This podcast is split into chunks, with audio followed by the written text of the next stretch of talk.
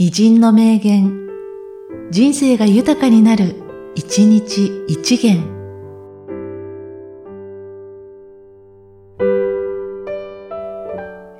11月2日、岸田国夫。一人では何もできぬ。だが、まず誰かが始めねばならぬ。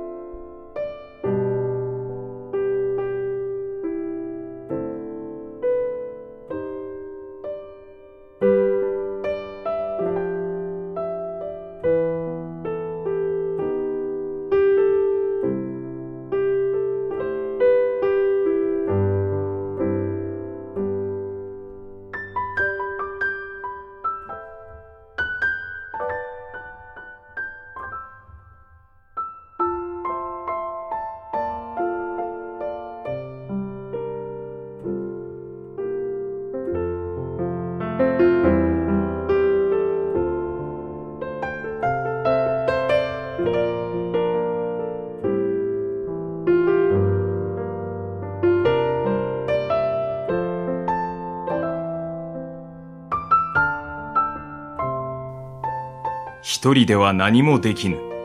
だが、まず誰かが始めねばならぬ。